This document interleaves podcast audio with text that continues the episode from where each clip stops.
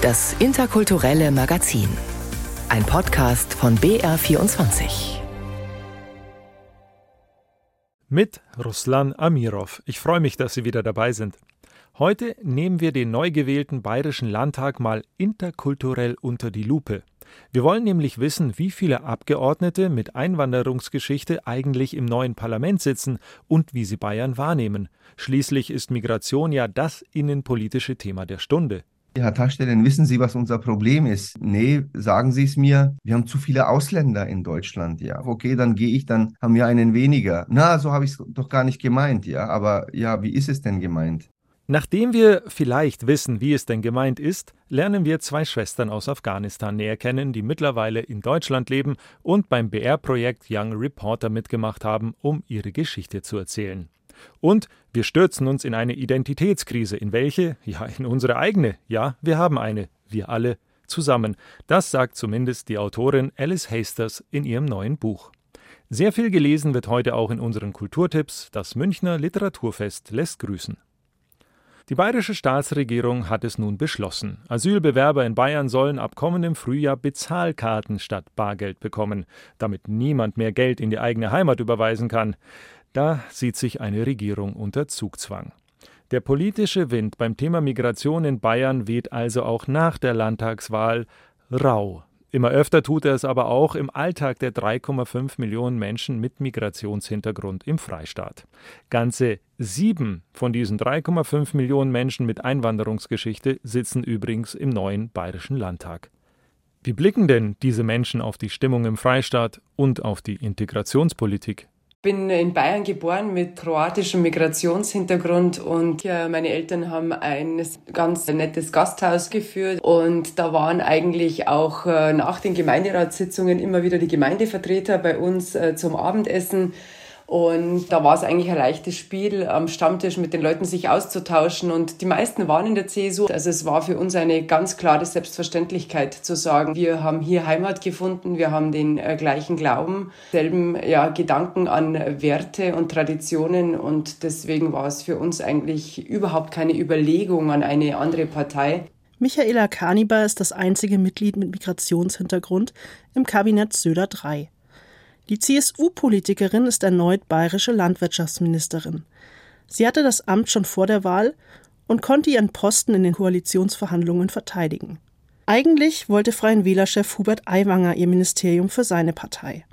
Diskriminiert hat sie sich nie gefühlt, weder als Kind noch in der Politik und schon gar nicht in ihrer Partei, sagt Kaniba. Ich habe äh, gerade auch in der CSU, wenn ich jetzt schaue, auch mit anderen Kolleginnen und Kollegen, die auch Migrationshintergrund haben, wir fühlen uns dann natürlich wohl. Uns verbinden natürlich auch viele Grundsätze. Gibt es also so viele Synergien und auch so viel Auftrag für uns als Menschen, die hier angekommen sind, die hier leben dürfen und ähm, auch ihre Chancen bekommen haben. Ich kann nur sagen, dass Bayern einfach ein Chancenland ist. Doch ganz so einfach ist es nicht immer, findet Benjamin Ajay von den Grünen.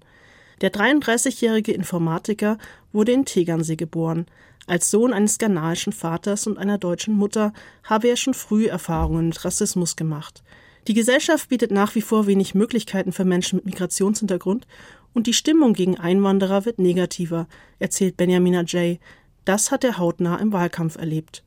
Ja, ich hatte einen sehr drastischen Vorfall im Wahlkampf, dass in, bei mir Plakate an einem Ort, also es war vermutlich von einer Person, es waren mehrere Plakate mit dem N-Wort beschmiert worden sind, äh, dass mir Schusswunden auf dem Plakat aufgezeichnet worden sind. Und als wir das dann ausgebessert hatten und wieder neu plakatiert hatten, wurde versucht, dieses Plakat abzubrennen, anzuzünden. Sein Kollege Arif Taschdelen von der SPD befürchtet, dass die AfD als stärkste Oppositionskraft das Problem verstärken könnte.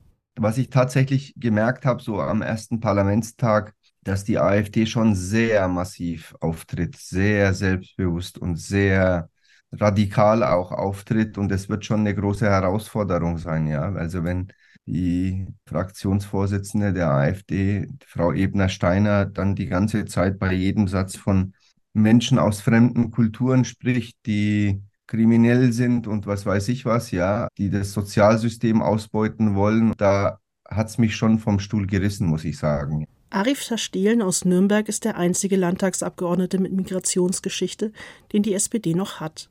Sie ist nach ihrer historischen Niederlage auf 17 Abgeordnete geschrumpft. Die Stimmung gegen Einwanderer sei momentan so schlecht wie in seiner Kindheit in den 80ern. Er ist mit seinen Eltern im Alter von acht Jahren nach Deutschland gekommen, sagt Tastielen. Im Wahlkampf hat er Folgendes erlebt. Herr Taschstellen, wissen Sie, was unser Problem ist? Nee, sagen Sie es mir. Wir haben zu viele Ausländer in Deutschland, ja. Wo ich mir dann denke, okay, ja, jetzt bist du fast jede Woche an dieser Stelle am Infostand, unterhältst dich mit mir ganz nett und dann sagst du mir halt sowas, ja. Meine Antwort war drauf, okay, dann gehe ich, dann haben wir einen weniger. Na, so habe ich es doch gar nicht gemeint, ja. Aber ja, wie ist es denn gemeint? Die aktuelle Migrationsdebatte wirkt sich negativ auf das gesellschaftliche Klima aus, sagt Arif Tastielen. Das ist auch auf dem Arbeitsmarkt zu spüren. Das Problem ist, dass jedes Jahr knapp 900.000 Fachkräfte wieder gehen, weil sie sagen, in diesem Land möchte ich nicht leben weil dieses Land einfach einen Alltagsrassismus auf der Straße hat. Die Behörden sind unflexibel. Ich habe das Gefühl, dass ich hier ungewollt bin. Auch Benjamin Ajay wünscht sich eine Politik, die Einwanderer willkommen heißt. Sein Fachgebiet sind zwar eigentlich erneuerbare Energien, aber er engagiert sich auch für eine vielfältige Gesellschaft. Ja, ich glaube, dass wir als Grüne grundsätzlich eine ähm, Politik betreiben, von der auch viele Menschen mit Migrationshintergrund profitieren. Ein ganz wichtiger Faktor bei unserer, in unserer Politik ist das Thema vielfältige Gesellschaft. Wir versuchen, eine Gesellschaft zu bauen, zu bilden, in denen es möglichst wenig Diskriminierung geht. Wir setzen uns für eine aktive Integrationspolitik ein, die nicht aus Ausgrenzung besteht, die nicht aus Abschreckung besteht, sondern die vor allem aus Empowerment besteht. Gute Integration kann ein Schlüssel zum Erfolg sein, wie die Beispiele von Michaela Kaniba, Benjamin Ajay und Arif Taschdelen zeigen. Doch durch die aktuelle Debatte und die Trennung in gewollte und nicht gewollte Einwanderer werden viele Eingewanderte um ihre Chancen gebracht, befürchtet Arif Taschdelen. Und diese Ausgrenzung, die ich als Jugendlicher erlebt habe, möchte ich nicht, dass meine Kinder diese Ausgrenzung, diesen Hass, diese Ausländerfeindlichkeit erleben müssen. Ja, vor einigen Monaten nach dem Fußballspiel fahre ich mit dem Fahrrad nach Hause und unterwegs schneidet mir einer den Weg, so dass ich halten musste und dann sage ich zu ihm, was ist denn jetzt los? Unverhofft drückt er mich gegen die Wand und sagt, du scheiß Ausländer, ja? Schon lange nicht mehr erlebt. Und das erlebe ich jetzt aber. Also ich merke schon, dass wir uns in eine Richtung bewegen, wo ich sage, als Mensch mit Migrationsgeschichte finde ich diese Entwicklung für sehr, sehr gefährlich. Die Stimmung kippt. Das war ein Beitrag von Viktoria Hausmann. Gelungene Einwanderungspolitik hat auch viel damit zu tun, die Geschichten der Menschen, die zu uns geflohen sind, anzuhören, besser noch ihnen die Möglichkeit zu geben, gehört, ja sogar gesehen zu werden. Die Schwestern Shaista und Sarah und ihre Familie sind aus Afghanistan geflohen, ein Land unter der Herrschaft der Taliban und gebeutelt von den jüngsten Erdbeben. Das Projekt Young Reporter des Bayerischen Rundfunks bietet Jugendlichen die Möglichkeit, ihre eigene Geschichte zu erzählen. Shaista und Sarah haben sich beworben, mit Erfolg. Meine Kollegin Caroline von Eichhorn hat sie besucht. Hallo, ich heiße Sarah. Ich heiße Shaista.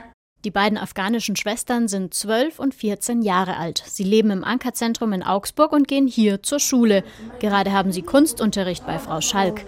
Shayista malt ein Bild von einem Strand. Das ist der Strand. Der Strand? Ja. Magst du den Strand? Ja. Ja. Als Young Reporter dürfen sie heute mit Hilfe von mir als BR-Coach einen Film über sich drehen. Sarah nimmt die Kamera in die Hand und filmt ihre Mitschülerinnen, die eine Sprachübung machen. Das ist natürlich jetzt aufregend.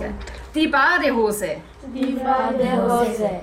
Das Planschbecken. Das Planschbecken. Um die 100 Kinder leben im Augsburger Ankerzentrum, das sich auf Familien spezialisiert hat.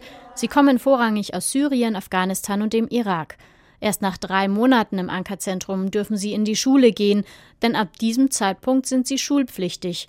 Für Unterricht davor gäbe es darüber hinaus nicht genug Kapazitäten. Der Lehrermangel ist auch im Ankerzentrum ein Thema.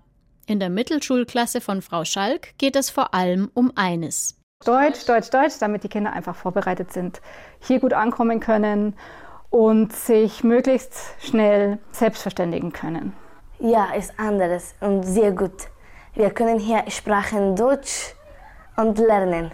Limonade. Die oder der oder das? Die Limonade. Die Limonade. Shayista und Sarah zeigen mir ihre Schule. Sie ist in einem Container untergebracht, sowie auch die Kantine und die Verwaltungsgebäude auf dem Gelände des Ankerzentrums. Im Flur hängen selbstgemalte Bilder. Shayista und Sarah präsentieren mir auch Fotos von den vielen Ausflügen, die sie mit ihrer Schule unternommen haben, etwa zu einem bayerischen Bauernhof oder in den Augsburger Zoo. Der Stolz kommt nicht von irgendwoher. In ihrer Heimat könnten die beiden Schwestern im Moment nicht zur Schule gehen. Weil Afghanistan ist Krieg. Ja, die Taliban kommen, wir können nicht zur Schule gehen, lernen. Hinter ihrer Familie liegt eine jahrelange Flucht. Die Schwestern sind immer noch damit beschäftigt, das Erlebte zu verarbeiten. Die Familie, zu der neben Shayista, Sarah und den Eltern noch zwei kleinere Geschwister gehören, konnte Afghanistan gerade noch in Richtung Usbekistan verlassen, als die Taliban im August 2021 die Macht ergriffen. Eigentlich wollten sie nach Großbritannien, weil der Vater, der aus Sicherheitsgründen seinen Namen nicht nennen will, für die britischen Truppen gearbeitet hat. Doch das hat nicht geklappt. Jetzt sind sie in Deutschland gelandet. Die Mutter, der Vater und die Kinder versuchen sich zurechtzufinden. Langfristig hoffen sie, dass sich die Lage in ihrem Heimatland wieder bessert, erzählt der Vater. Sie sollten aufhören zu kämpfen und Frieden schließen, aber das haben sie nicht gemacht. Deswegen sind alle vor ihnen weggerannt. Sie verstehen es einfach nicht. Sie lassen Frauen nicht studieren, sie lassen aber auch Männer vieles nicht, etwa ein Geschäft aufbauen. Alles, was die Menschen tun, soll unter ihrer Kontrolle stehen. Die Familie wohnt in zwei Zimmern. Viel Platz ist das nicht. Doch auch wenn Ankerzentren im Generellen eher keinen guten Ruf haben, gefällt es den beiden Schwestern hier gut, sagen sie. Es gibt Programm für die Kinder, eine Kantine, eine Nähwerkstatt, psychosoziale Beratung, einen Sportplatz und den naheliegenden Lechpark.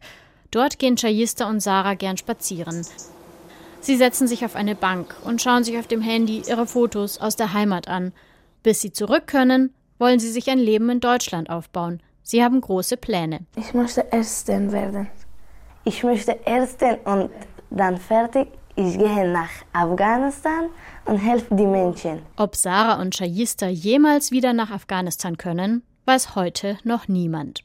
Kurz nach dem Dreh hat die Familie übrigens Bescheid bekommen, dass sie in eine Wohnung in Schwaben umziehen kann. Dort leben sie mittlerweile.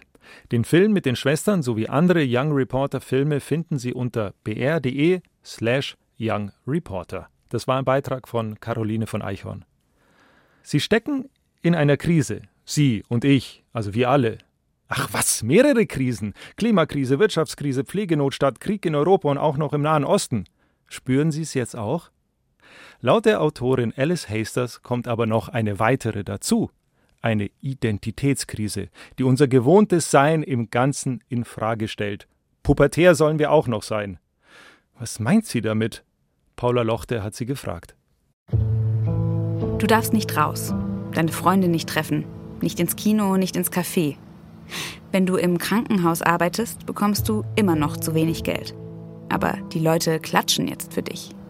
Es ist 2020, Corona-Pandemie und George Floyd ist gerade ermordet worden. Dann war auch noch Trump an der Macht und auch in Deutschland war der Rechtsdruck schon total im Gange.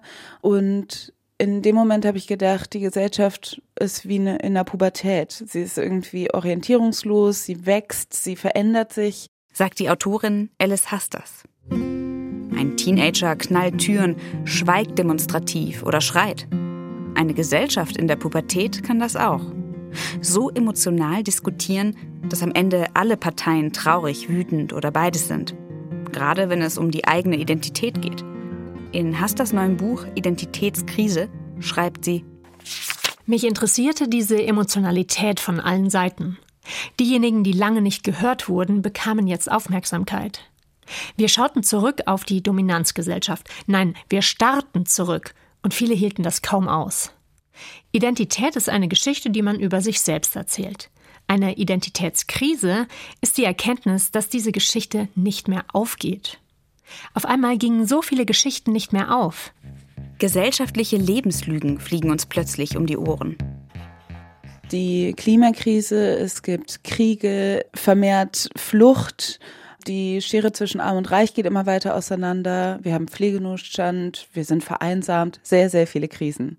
Und ich glaube, wenn die Systeme um uns herum nicht mehr zu funktionieren scheinen, dann bedeutet das eigentlich, dass sich was ändern muss und dass wir uns ändern müssen. Und das wiederum, glaube ich, stürzt uns in eine Identitätskrise. Oder aber man wehrt sich mit aller Macht gegen diese Identitätskrise. Selbst wenn das bedeutet, dass dadurch alle anderen Krisen noch viel schlimmer werden. Nach dem Motto, also, jetzt erstmal keine Panik. Komm mal runter. Immer diese Hysterie, diese Weltuntergangsstimmung. Was soll das denn? Weißt du, was ich will? Ich will Good Vibes Only. Lass mal ein Glas Wein trinken. Lass mal eine Line Koks ziehen. Lass mal diese neue Sendung auf Netflix schauen. Was geht Neues auf Insta? Ich brauche Ablenkung. Aber alles wird gut. Alles wird gut. Alles wird gut. Es sind Passagen wie diese, die das neue Buch von Alice Hasters lesenswert machen. Das Buch beginnt erstmal wie ein ganz normales Sachbuch, das die Selbstherrlichkeit des Westens hinterfragt. Keine so neue Analyse, denkt man. Bis auf den Vergleich unserer Gesellschaft mit einem renitenten Teenager. Dieser Vergleich verfängt. Im zweiten Teil des Buches wird es dann aber sehr viel spannender. Denn Hasters verlässt die Essayform und schreibt stattdessen Dialoge, Monologe, eine Kurzgeschichte. Sie widmet sich den Gefühlen, die eine Identitätskrise auslöst und dekliniert dabei die klassischen Phasen des Trauerns durch. Verdrängung, Wut, Verhandeln, Depression und schließlich Akzeptanz.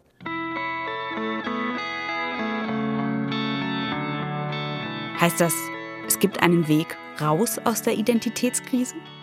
Wann ist die gesellschaftliche Pubertät überstanden? Vielleicht nie, sagt Hasters.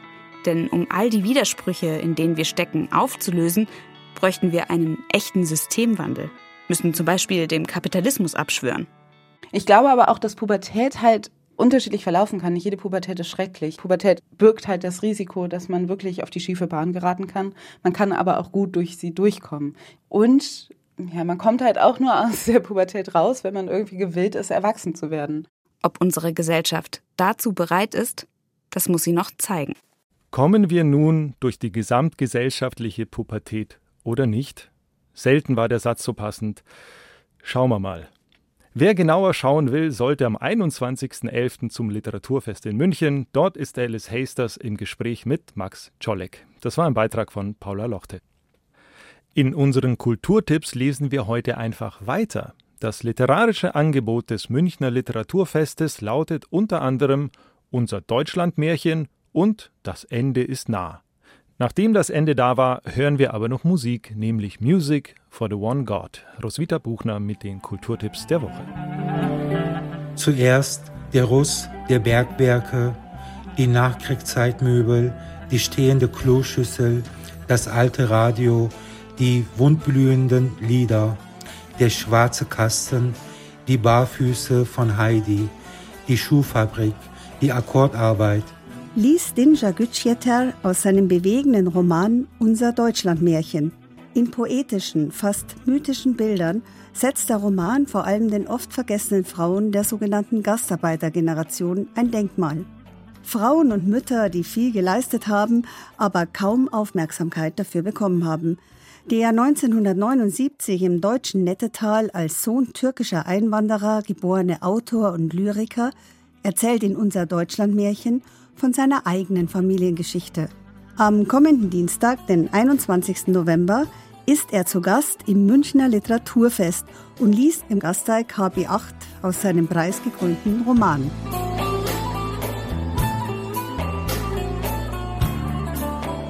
Nicht als Arbeitsmigrant, sondern als Flüchtling kam Amir Godarsi im Jahr 2009 nach Österreich. Der 1986 im Iran geborene Dramatiker ist morgen auf dem Münchner Literaturfest zu hören. Mit im Gepäck sein erster Roman. Das Ende ist nah, so der Titel, ist kein autobiografischer Roman, verarbeitet aber die eigenen Erlebnisse des Autors und schildert auf drastische Art und Weise, was Menschen auf sich nehmen, um aus ihrem Land zu fliehen.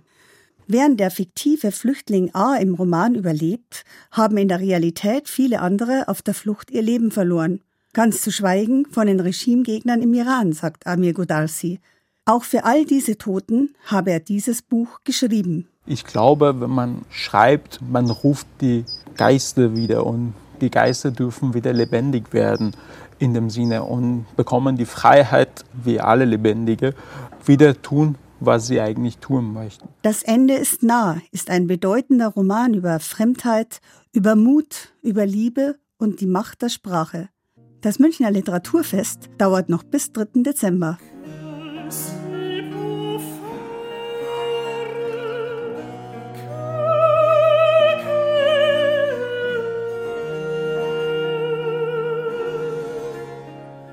Nicht nur das Münchner Literaturfest feiert die kulturelle Vielfalt, sondern auch ein Konzert kommenden Freitag im Herkulessaal der Münchner Residenz. Music for the One God lädt zum vierten Mal das Publikum ein, Klänge aus Judentum, Christentum und Islam zu erleben. Unter dem Titel Femina gibt es dieses Jahr einen ganz besonderen Schwerpunkt, sagt Konzertleiter Mehmet Yeşilçay. Musik von Frauen, aber auch Musik von Männern über Frauen aus Spanien, Mittelalter, Barock, viele, viele verschiedene Epochen und Stilrichtungen.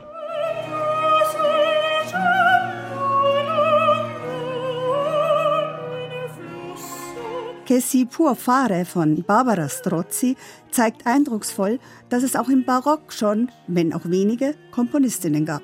Neben Strozzis Kompositionen sind auch Stücke von Hildegard von Bingen und Francesca Caccini zu hören aber auch Lieder, die bedeutende Frauengestalten der verschiedenen Religionen ehren. Frauen stehen in diesem Konzert auch hauptsächlich als Interpretinnen auf der Bühne. Unter anderem die Sopranistinnen Monika Lichtenegger aus München, Chamit Nathan aus Jerusalem und Selin Yücesoy aus Istanbul. Die Begleitung der Solistinnen durch das Pera-Ensemble, dem Mädchenchor der Regensburger Domspatzen, dem Münchner Frauenchor Vivamus und den Sakiran Sufi-Sängern aus Istanbul zeigen einmal mehr, wie Musik die unterschiedlichsten Völker und Religionen schon in früheren Epochen vereinte, sagt Konzertleiter Mehmet Yeşilçay. In diesem Geiste der Einheit bringen wir Kinder Abrahams gemeinsam unsere Wertschätzung zum Ausdruck. Shalom, Selam, Pax, diese Worte für Frieden aus unseren unterschiedlichen Traditionen bilden die Bühne, auf der wir uns mit Respekt treffen.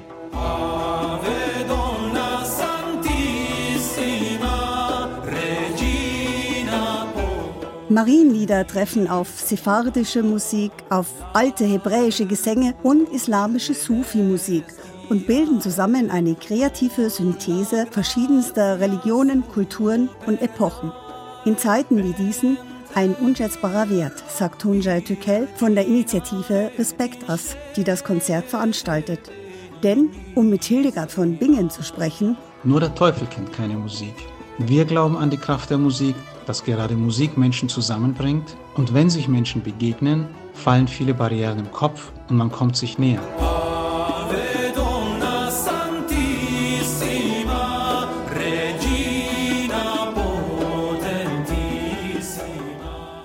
Music for the One God am 24. November im Herkulessaal der Münchner Residenz. Das war das interkulturelle Magazin für heute. Schön, dass Sie wieder dabei waren. Am Mikrofon Ruslan Amirov. Shalom, Salam, Pax.